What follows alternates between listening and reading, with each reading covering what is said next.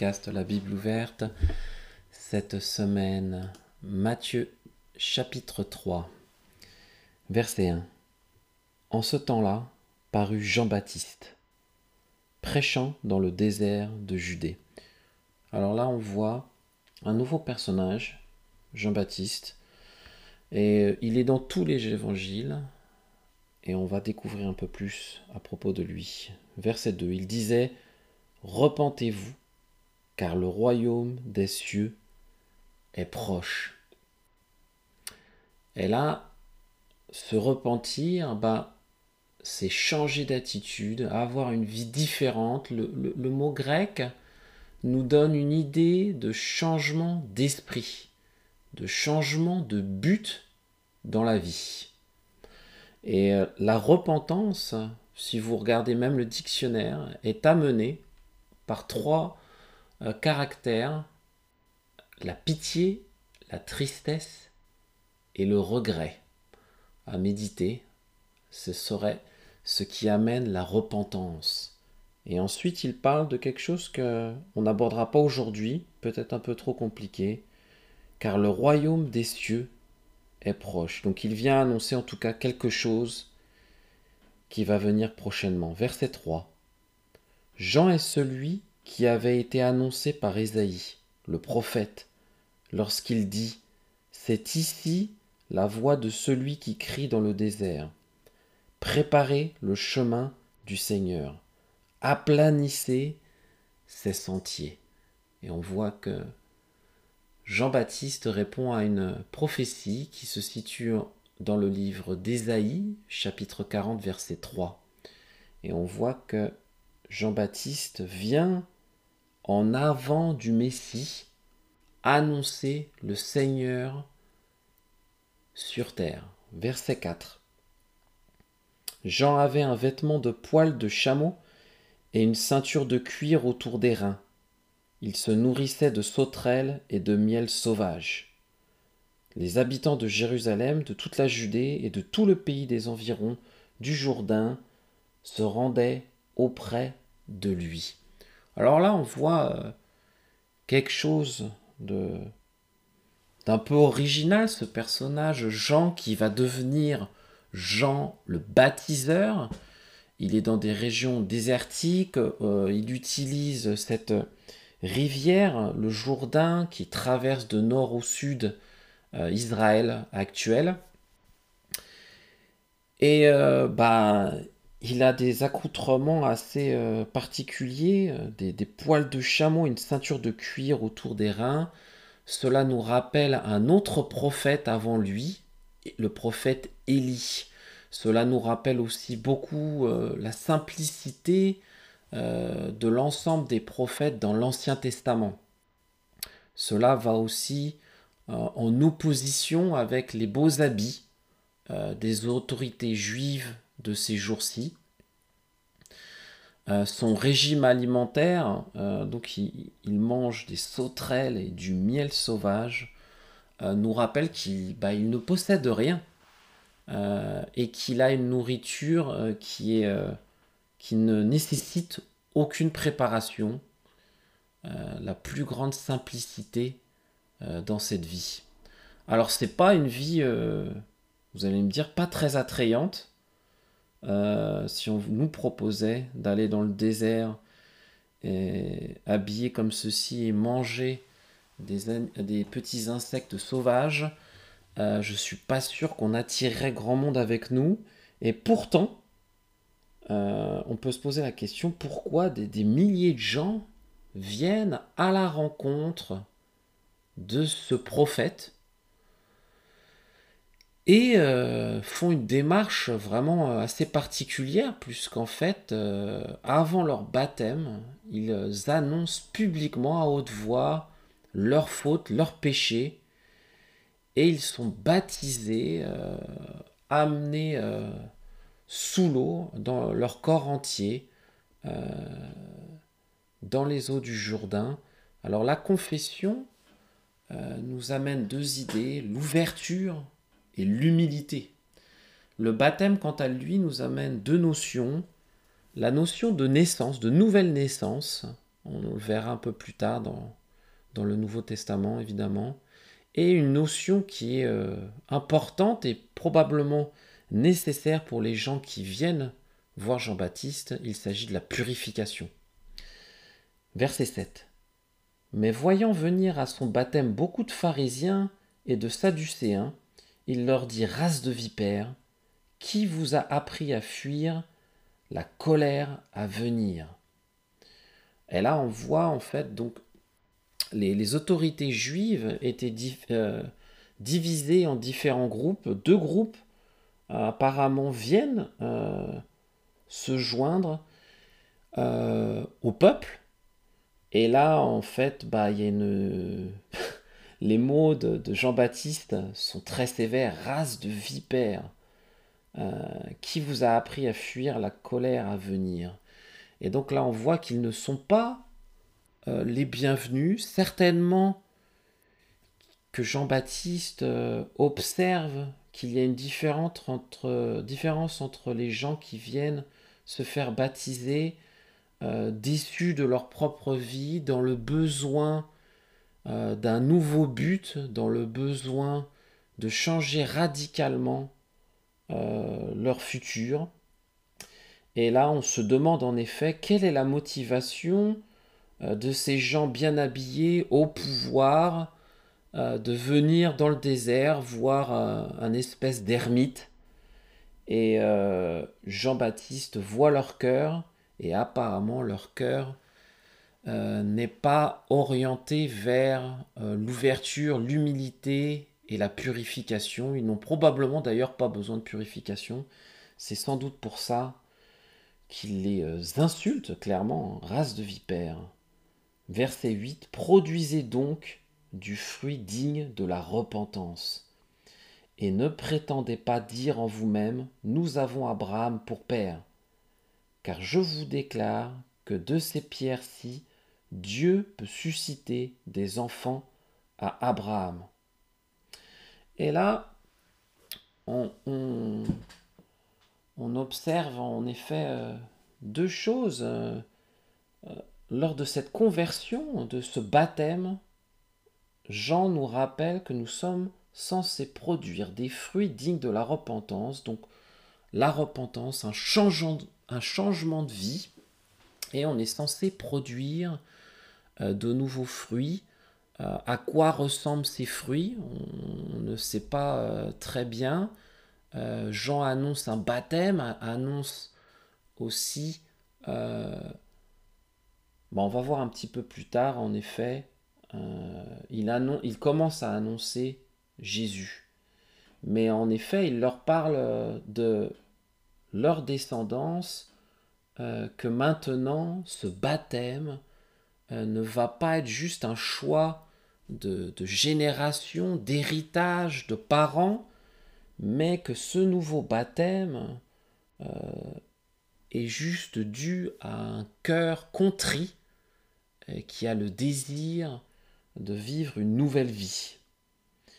Alors ça nous, parle à nous, ça, ça nous parle aussi euh, qu'en effet, nous sommes seuls face à nos conversions. Nous ne pouvons pas amener notre famille ou nos circonstances dans notre choix de nous faire baptiser. Verset 10. Déjà la cognée est mise à la racine des arbres. Tout arbre donc qui ne produit pas de bons fruits sera coupé et jeté au feu. Alors là, il nous avertit, Jean avertit les pharisiens et les sadducéens, mais il nous avertit en même temps que nous sommes censés, après notre conversion, euh, produire des fruits euh, positifs, des bons fruits. Et déjà la cognée, alors dans certaines traductions de la Bible, vous verrez en fait qu'il s'agit simplement d'une hache. La hache est déjà au pied de l'arbre, prêt à être mise en action. Et évidemment, nous ne souhaitons pas être coupés et jetés au feu. Euh, les Nouveaux Testaments et pas mal de personnages euh, qui parlent dans le Nouveau Testament euh, font l'analogie entre notre vie ou utilisent l'arbre comme une image de notre vie. Et nous voulons être un arbre qui, est grand, qui porte du fruit, qui est beau d'aspect. Verset 11. Moi je vous baptise d'eau pour vous amener à la repentance. Mais celui qui vient après moi est plus puissant que moi, et je ne suis pas digne de porter ses souliers. Lui, il vous baptisera du Saint-Esprit et de feu. Alors là, bah, on voit le, but de la vie de, Jean. Il vient annoncer le Seigneur, le Messie. Et il annonce un, nouveau baptême. Déjà, lui baptise d'eau pour la repentance, pour un changement d'attitude, mais il annonce un nouveau baptême qui sera de Saint-Esprit et de feu. Alors le Saint-Esprit, je ne sais pas si pour eux, mais probablement c'est une nouvelle euh, notion. Euh, ils n'ont pas entendu. Euh, le, baptême existe déjà dans le peuple juif. Ce n'est pas une nouvelle notion, mais se baptiser pour recevoir le Saint-Esprit, c'est une notion totalement nouvelle, mystique et spirituelle. Et après, baptisé de feu aussi. Et ça, ça prête à, discussion où on n'est pas tous d'accord sur, ce, sur cette notion. En tout cas, le feu euh, fait appel à la notion qu'on a un Dieu puissant. Le, baptême va être quelque chose de puissant. Cela fait appel à la notion de feu incandescent qui ne s'arrête pas, euh, qui a une notion temporelle bien différente que ce qu'on imagine. Et aussi, bah, le feu euh, nous appelle que euh, il purifie euh, ce qu'il touche. Verset 12. Il a son vent à la main. Il nettoiera son air. Il amassera son blé dans le grenier, mais il brûlera la paille dans un feu qui ne s'éteint pas. Donc là, il parle, il annonce Jésus, hein, le Seigneur, le Messie. Et il nous parle d'un instrument que bah, qu'on ne connaît pas euh, bien maintenant. Euh, il s'agit en fait, quand il parle de vent, il s'agit d'un panier à fond plat.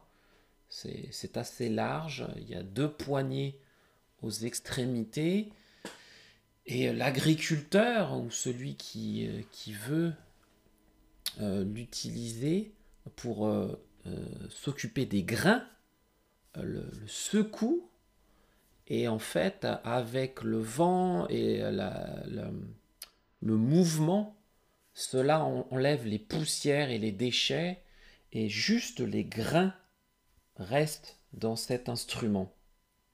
Et c'est ça que vient faire Jésus. il va en fait bah, quelque part, même physiquement, nous, nous secouer, nous spirituellement nous secouer et nous nettoyer euh, de nos poussières, de nos déchets, et seuls les grains vont rester. Ça, c'est notre baptême aussi, euh, une nouvelle purification, un nettoyage complet, quelque part. Euh, c'est notre baptême de Saint-Esprit. Verset 13. Alors Jésus vint de la Galilée au Jourdain vers Jean pour être baptisé par lui. Mais Jean s'y opposait en disant C'est moi qui ai besoin d'être baptisé par toi, et tu viens à moi. Et là, bah évidemment, euh, je ne sais pas comment. Bah, ils se connaissaient évidemment, ils sont de la même famille. Mais euh, Jean-Baptiste euh, baptise et aux grandes surprises, il voit Jésus arriver, le Messie, le bon berger, et lui demande, moi aussi, je vais être baptisé par toi. Et j'imagine que Jean ne comprend pas l'utilité de baptiser Jésus. Ça ne fait pas de sens. Il n'a pas besoin de se repentir. Euh, il n'a pas besoin de l'eau pour être purifié. Mais euh, Jésus euh, bah, va lui parler. verset 15, Jésus lui répondit, Laisse faire maintenant, car il est convenable que nous accomplissions ainsi tout ce qui est juste. Et Jean ne lui résista pas, dès que Jésus était baptisé, il sortit de l'eau. Et voici les cieux s'ouvrirent, et il vit l'Esprit de Dieu descendre comme une colombe et venir sur lui. Alors évidemment, là, on... Bah, ce qui est intéressant, c'est déjà de voir l'obéissance de Jean. Il est, euh, il va avec l'humilité quoi du personnage, euh, car Jésus lui explique pas vraiment en fait. Hein. il lui dit juste, bah c'est convenable euh, que nous fassions ce qui est juste. J'imagine que Jean ne comprend pas ce que lui dit Jésus, euh, mais par révérence, par humilité, il baptise. Ce serait incroyable de voir ça. Euh, Jean baptise Jésus dans les eaux du Jourdain. Et à la fin de son baptême, on comprend pas bien non plus pourquoi il y a eu apparemment quelque chose qui se passe et on voit quelque chose euh, visuellement. Alors là, la Bible nous parle comme d'une colombe qui descendrait. évidemment, il ne s'agit pas d'une colombe, euh, mais il y a quelque chose qui se passe et qui vient physiquement en Jésus. On estime donc que bah, il parle de l'Esprit de Dieu qui descend sur Jésus pourquoi euh, à ce moment-là, pourquoi Jésus aurait besoin euh, de l'Esprit de Dieu? Ce sont des questions hein, euh, assez intenses et incroyables. En tout cas, Jean et les gens sont témoins d'un immense miracle quelque part. C'est déjà des miracles. Et on va finir le chapitre par un autre miracle. Verset 17. Et voici, une voix fit entendre des cieux ces paroles. Celui-ci est mon Fils bien-aimé, en qui j'ai mis toute mon affection. Et là, on découvre donc le personnage de Jésus qui vient de la campagne de Galilée et qui euh, annoncé, les gens entendent une voix, Il est mon Fils bien-aimé, en lui j'ai mis toute mon affection. Et je vous laisse cette semaine sur ces paroles et sur ce miracle et le baptême de Jésus notre Seigneur.